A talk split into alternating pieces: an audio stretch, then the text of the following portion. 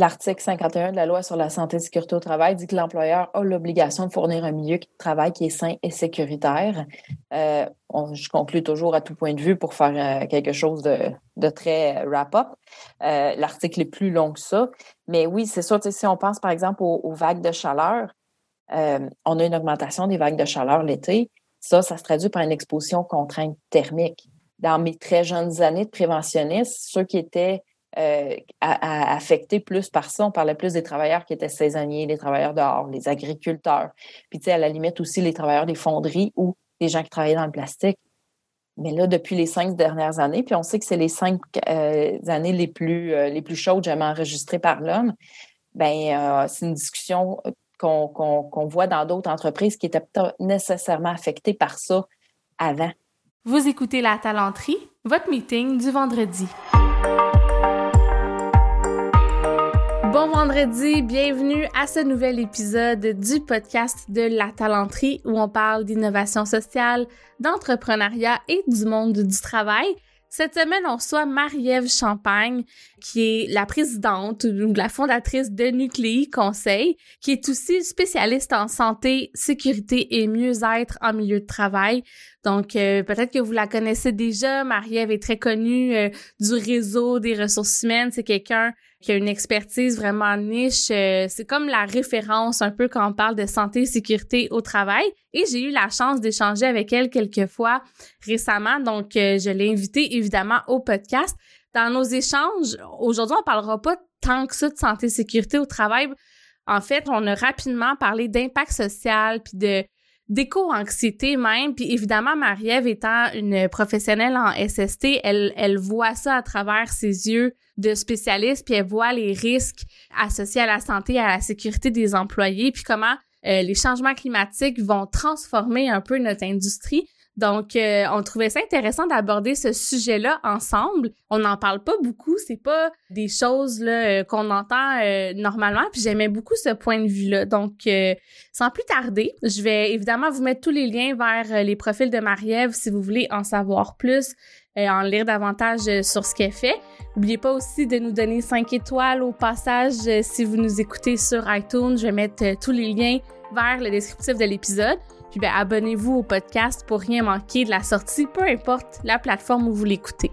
Donc là-dessus, on s'en va rejoindre Marie-Ève Champagne de Nucléi Conseil.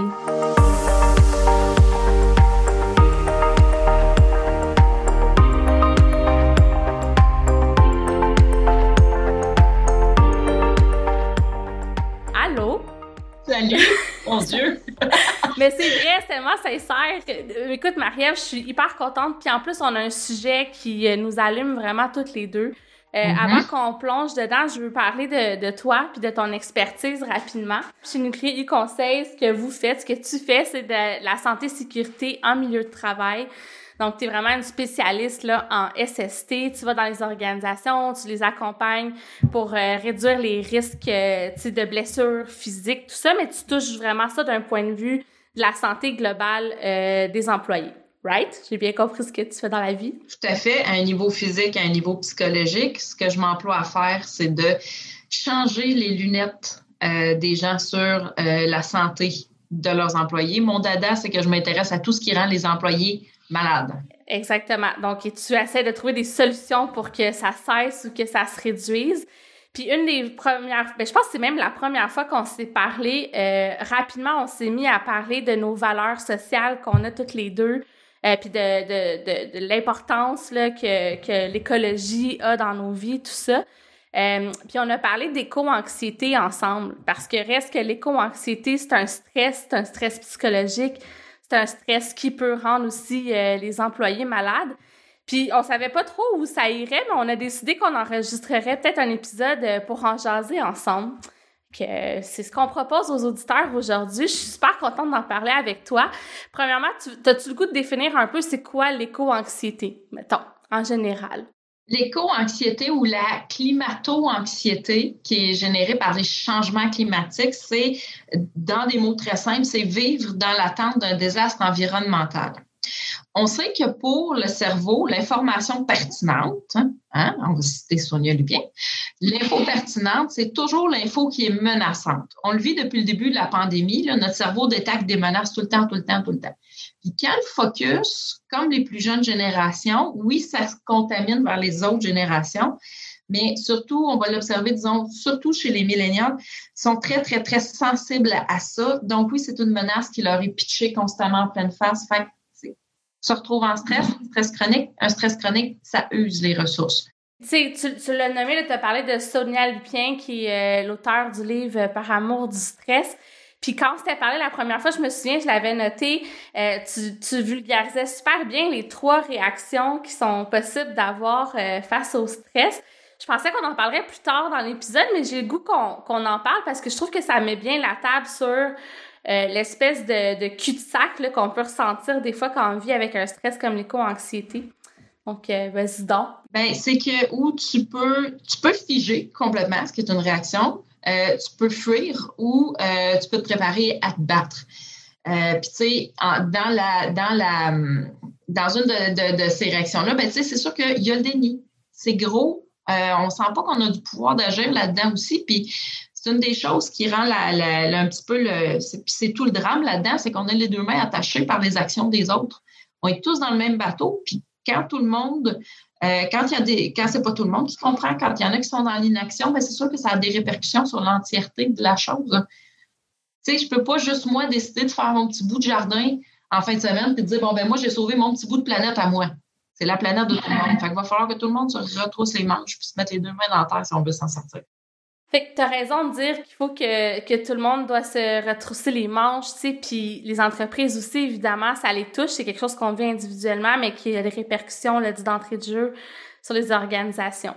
Oui, parce que, quand on disait qu'on est tous dans le même bateau, mais ben, on vit tous en société, puis les entreprises sont aussi dans la société. Les travailleurs, c'est des citoyens du monde aussi. Puis, euh, on sait que les changements climatiques, ça va avoir des effets aussi sur la santé sécurité, comment on va gérer la santé sécurité un peu plus dans l'avenir. Euh, il y a une étude de l'IRSST qui a été financée en fait par l'IRSST en 2012 qui a recensé les impacts des changements climatiques sur la santé sécurité, mais à un niveau québécois. Euh, on, le mettra, euh, on le mettra sur la page. Là. Mm-hmm. Dans le fond, ce qui, ce qui retraçait principalement au niveau des maladies physiques, c'est les cinq catégories de danger. Vague de chaleur, polluant de l'air, rayonnement UV, événements météorologiques extrêmes, maladies vectorielles transmissibles et zoonoses. Les zoonoses. OK. Ça, ça a rapport avec la couche d'ozone, le zoonose? Zoonoses, ce sont des maladies qui sont transmissibles par les animaux. Si on se parle aujourd'hui en mode virtuel, ah. C'est-tu ben parce que le monde est impacté en ce moment? Bon, Dieu, pas impacté. A, subi l'impact d'une zoonose? Oui. Puis on sait qu'il va en avoir d'autres. Fait que ces changements physiques-là amènent des effets sur la santé des gens. Euh, ça peut amener des effets aussi sur la sécurité des gens. C'est, disons, si on fait affaire à des, euh, j'y vais dans l'extrême, là, des inondations, des tornades, ces choses-là. Mais c'est sûr que ça a des effets aussi sur la santé psychologique des gens. L'anxiété qui est amenée par ça aussi. Oui, puis tu sais, j'ai le goût de prendre un pas de recul parce que quand tu as nommé euh, les, les, les, les, facteurs de risque qui ont été identifiés par l'IRSST qui sont liés au changement climatique, dans le fond, en ce moment, dans les organisations, j'imagine que c'est quelque chose que vous faites, identifier les facteurs de risque, puis il doit avoir un certain niveau de gouvernance euh, ou d'obligation euh, euh, législative là, qui est relié à, évaluer les facteurs de risque. Je, je connais pas ton métier, mais j'imagine que qu'il y, a comme on n'a pas le choix de passer un peu par là, puis d'en faire l'évaluation. L'article 51 de la loi sur la santé et sécurité au travail dit que l'employeur a l'obligation de fournir un milieu de travail qui est sain et sécuritaire. Euh, je conclue toujours à tout point de vue pour faire euh, quelque chose de, très wrap-up. Euh, l'article est plus long que ça. Mais oui, c'est sûr, si on pense par exemple aux, vagues de chaleur, on a une augmentation des vagues de chaleur l'été. Ça, ça se traduit par une exposition aux contraintes thermiques.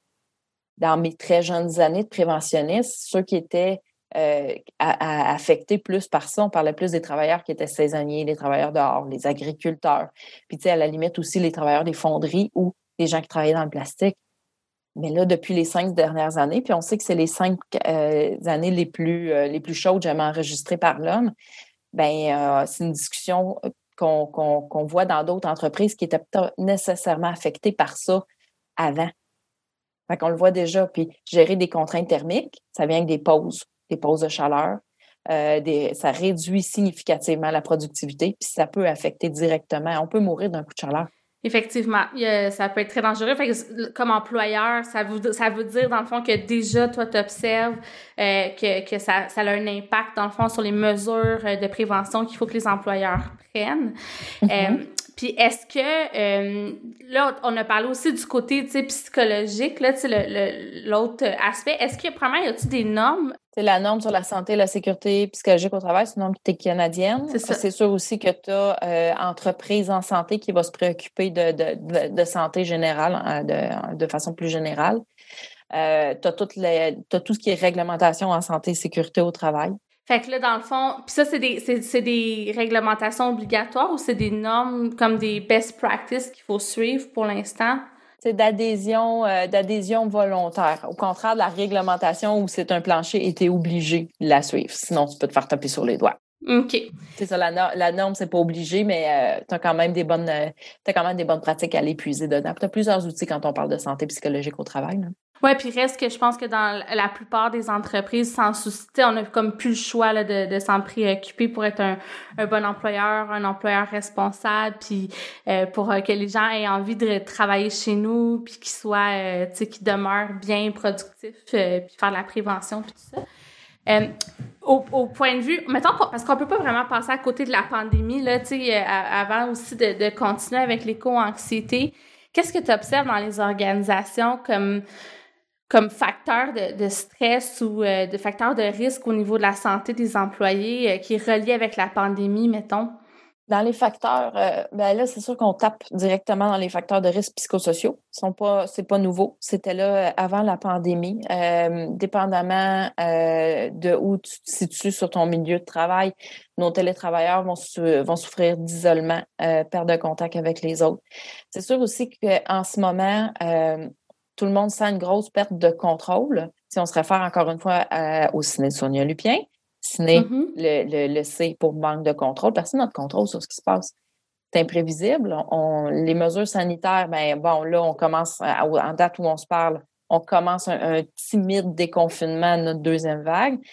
Est-ce qu'on va retourner encore en confinement plus sévère? Hmm, couvre-feu, ben, c'est obligé pour tout le monde. Fait ça, c'est sûr que de ne pas avoir le contrôle sur ce qui se passe, de ne pas avoir le pouvoir d'agir, euh, ben, ça affecte le niveau de stress que tu rencontres. De crainte pour sa santé, sécurité, il y en a qui ont des gens immunosupprimés à la maison, qui sont quand même, doivent rentrer au travail à tous les matins, puis se demandent s'ils vont pas le ramener le soir même, le virus, puis que ça va être la, débandade après ça, que leur monde va s'écrouler parce qu'ils l'ont donné à leurs êtres chers. C'est gros, ça, pour quelqu'un, là. C'est énorme, là. Oui, sans compter tous les contre, tous les effets aussi euh, euh, par euh, ricochet, là, que tout ça peut avoir, là, l'isolement, les gens qui perdent des proches puis qui peuvent pas vivre leur deuil correctement. En ce moment, je sais pas si toi tu l'observes, mais moi, je vois vraiment chez beaucoup de mes clients, on dirait que les, les gens sont ils ont comme le moral à terre, sont un peu découragés, puis c'est sûr que ça, ça a des, des effets euh, majeurs là, sur la productivité de l'entreprise, puis juste aussi, même si même s'il n'y en avait pas d'effet sur la productivité de l'entreprise, reste que ça a des effets sur euh, sur les humains, fait que ne serait-ce que par euh, bienveillance ou conscience morale, je pense qu'on faut s'en préoccuper puis s'y attarder.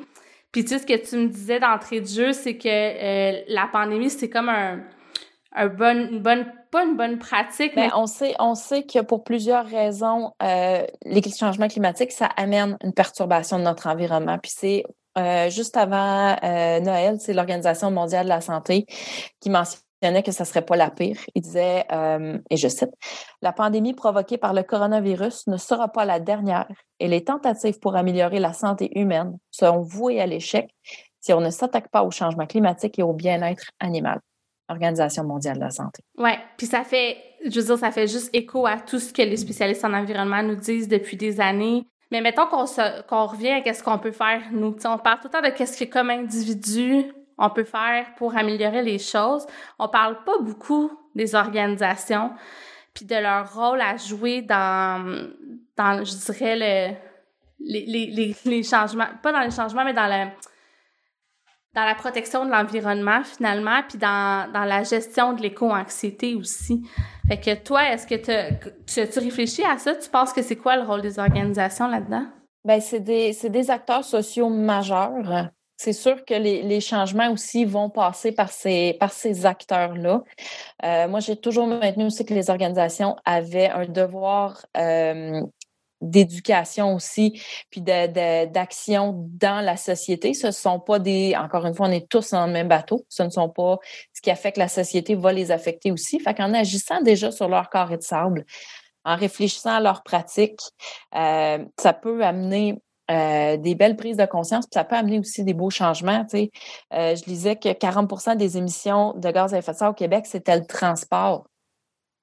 déjà en favorisant d'une certaine partie le télétravail. Le télétravail, c'est pas magique parce qu'on a quand même des dépenses énergétiques en télétravail. On a quand même, euh, on a, ça amène quand même son lot d'émissions de, gaz à effet de serre, mais en réduisant le transport, en repensant nos, en repensant ce qu'on fait déjà, puis en écoutant aussi les, employés les employés font le travail, les employés voient des belles pistes d'amélioration, ils voient ce qui, est possible de faire.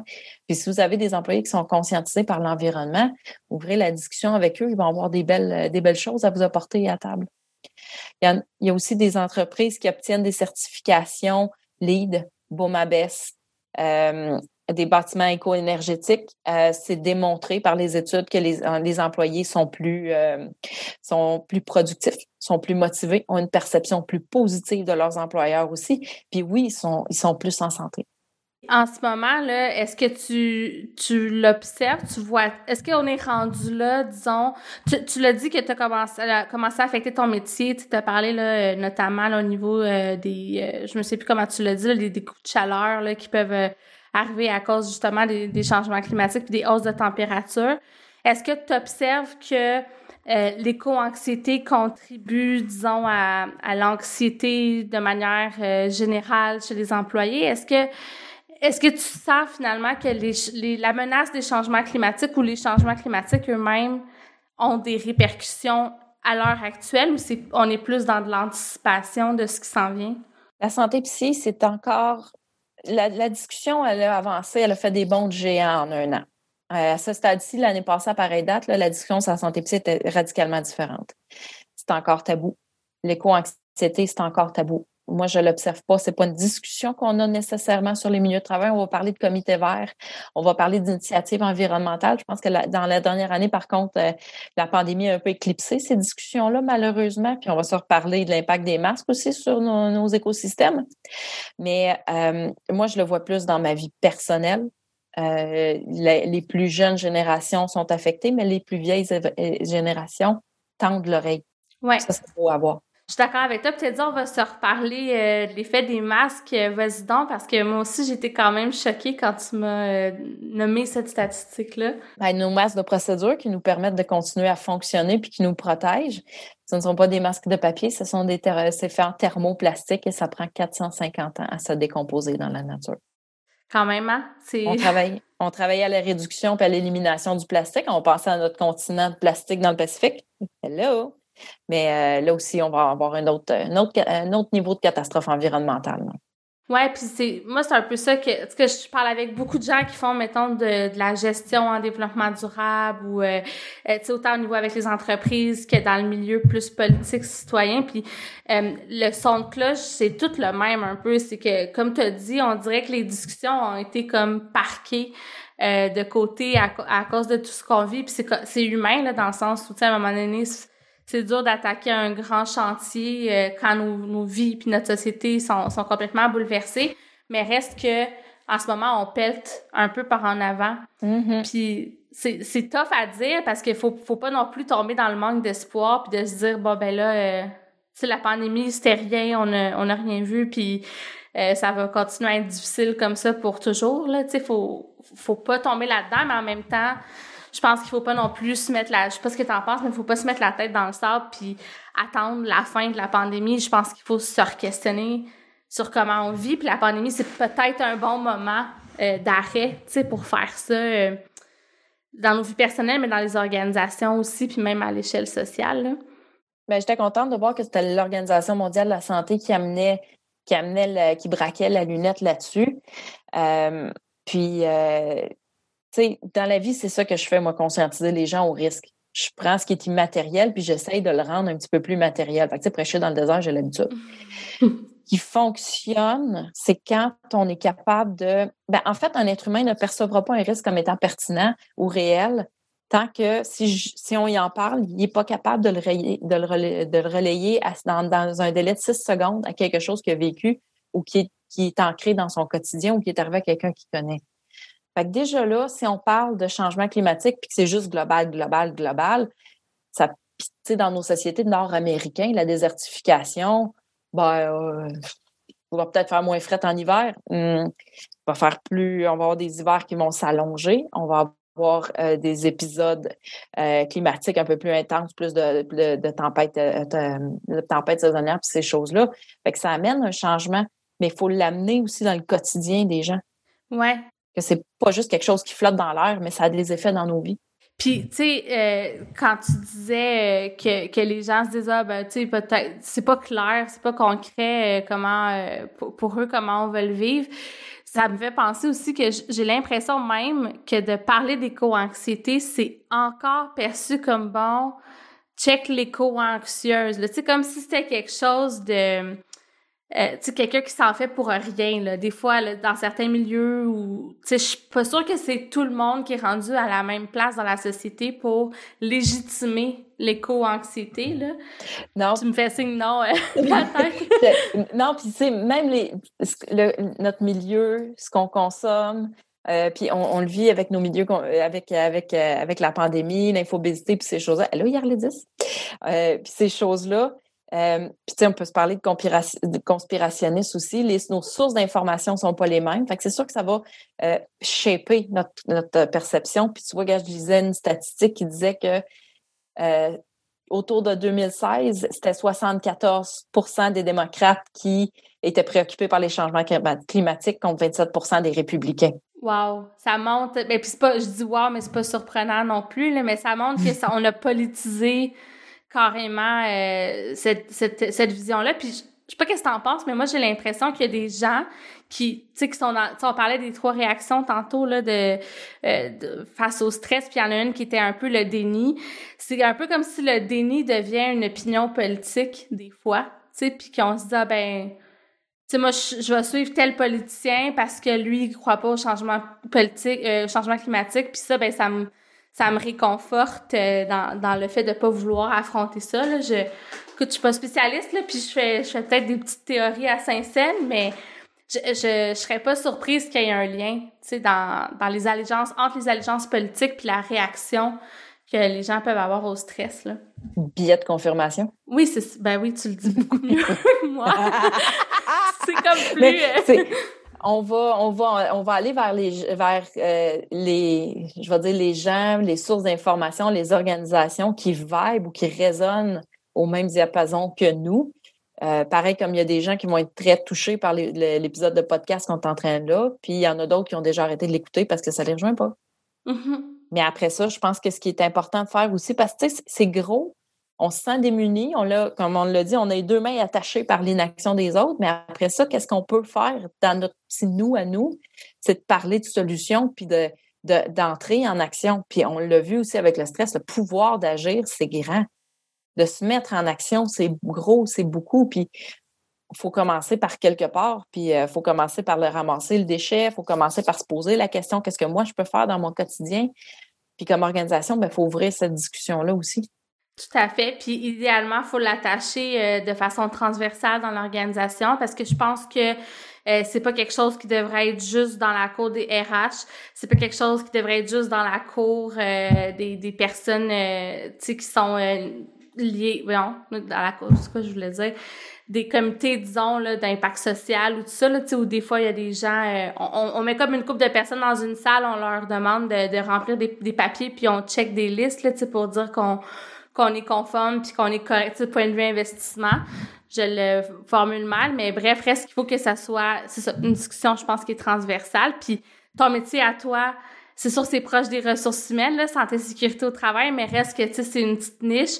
Moi, je fais beaucoup de rémunération globale, puis je vois plein de liens à faire aussi euh, entre euh, la responsabilité sociale, le développement durable, puis la rémunération globale. Fait que je suis convaincue que chaque individu dans son métier a comme un petit bout ou une petite partie de l'équation, puis que si on se met ensemble, ben on va on va trouver des solutions à l'échelle de l'organisation. Je sais pas ce que ce que t'en penses là. Je, je, le, je le pense. Je pense aussi que ça doit être l'effet d'une communication bidirectionnelle parce que les changements, euh, oui, on a des acteurs de changement qui peuvent prendre, euh, qui peuvent se relier dans l'entreprise puis qui peuvent initier un mouvement, mais le vrai changement, il vient d'en haut. Là, je fais pas référence à une entité quelconque euh, dans, au paradis, là, mais le changement, il vient d'en haut, il vient de la haute direction. Est-ce que la haute direction va prêter l'oreille au comité vert, à ce mouvement-là, à cette concertation-là, ou va passer rapidement au prochain meeting en disant bon ben nous ça ne nous touche pas ou c'est pas notre réalité ou c'est pas notre priorité dans l'instant?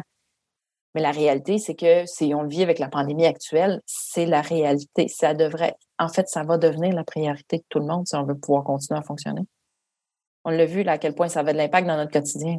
Oui, puis quand les choses ont de l'impact, puis que les choses deviennent plus concrètes, ben la, la beauté de, de ça, c'est que euh, on se met plus en mode solution, puis les gens sont peut-être plus prêts à agir. Donc, on va espérer qu'on aura appris un peu de la pandémie, puis que ça va nous avoir donné des outils pour euh, se donner le droit de repenser les choses, de repenser à nos façons de travailler, de repenser à comme le, le rôle de l'organisation euh, dans la société.